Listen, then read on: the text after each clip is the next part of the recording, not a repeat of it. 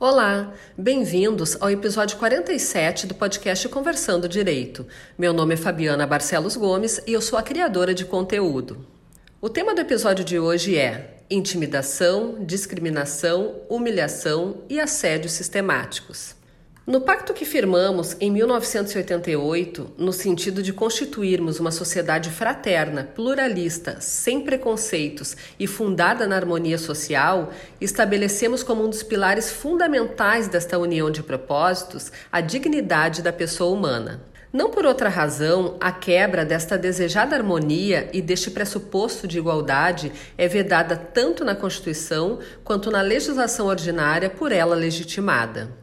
Já nos primeiros artigos da nossa Carta Magna, estes valores ficam evidentes, e quando adentramos no capítulo dos direitos e garantias individuais, já destaca-se o inciso 3 do artigo 5, segundo o qual fica estabelecido que ninguém será submetido a tortura nem a tratamento desumano ou degradante.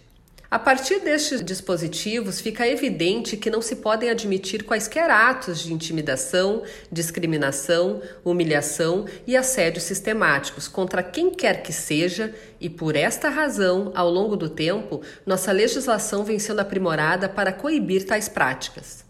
A chamada Lei do Racismo de 1989, que desde então define os crimes resultantes de preconceito, vem sendo aperfeiçoada nessas últimas décadas e, recentemente, foi indicada pelo Supremo Tribunal Federal como um instrumento jurídico adequado para o enfrentamento da homofobia e transfobia. Da mesma forma, a Lei Maria da Penha surgiu em 2006 também para combater a persistente discriminação contra as mulheres, historicamente como principais vítimas das mais variadas formas de violência de gênero, nos mais diversos ambientes e não só no ambiente doméstico.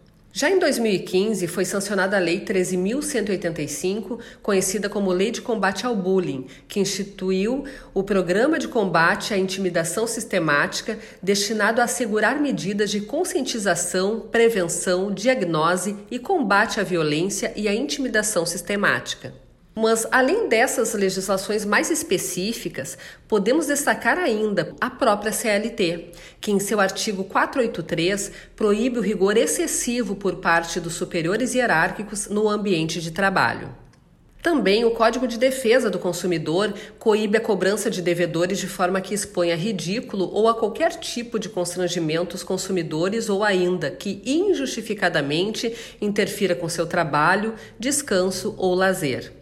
No que se refere ao Código Penal, recentemente foi incluído o crime popularmente conhecido como stalking, tipificando o ato de se perseguir alguém reiteradamente e por qualquer meio, ameaçando-lhe a integridade psicológica, invadindo ou perturbando sua liberdade ou privacidade. Um dos aspectos mais importantes a se destacar é que, independentemente do ambiente ou do tipo de relação entre as pessoas, o que não se pode admitir é o ataque sistemático à dignidade das pessoas, e o que não faltam são leis para coibir este tipo de atitude. Temos, por exemplo, no ECA a previsão do direito da criança e do adolescente de serem educados e cuidados sem o uso de tratamento degradante que humilhe ou ridicularize. Também o Estatuto do Idoso prevê que é crime de ação pública incondicionada, punível com até seis meses de reclusão, desdenhar, humilhar, menosprezar ou discriminar pessoa idosa por qualquer motivo. Para além da responsabilidade penal, temos ainda a responsabilização civil de quem insistentemente submete alguém à intimidação, discriminação, humilhação e assédio. Isto porque o Código Civil e a jurisprudência estabelecem que causar dano a outrem, ainda que exclusivamente de ordem moral, atingindo-lhe sua intimidade e personalidade, comete ato ilícito e tem o dever de reparar e ou indenizar. Importante destacar que o próprio Marco Civil da Internet igualmente orienta-se pelo respeito aos direitos humanos, à pluralidade, à diversidade, ao desenvolvimento da personalidade e ao exercício da cidadania com responsabilidade nos meios digitais. Não existe, portanto, território livre para violações à dignidade humana ou para reiteração de atentados a direitos personalíssimos. Assim, a proteção dessas garantias fundamentais é a única forma de efetivamente promovermos a construção de uma sociedade mais justa, pacífica e inclusiva, com liberdade e, sobretudo, respeito.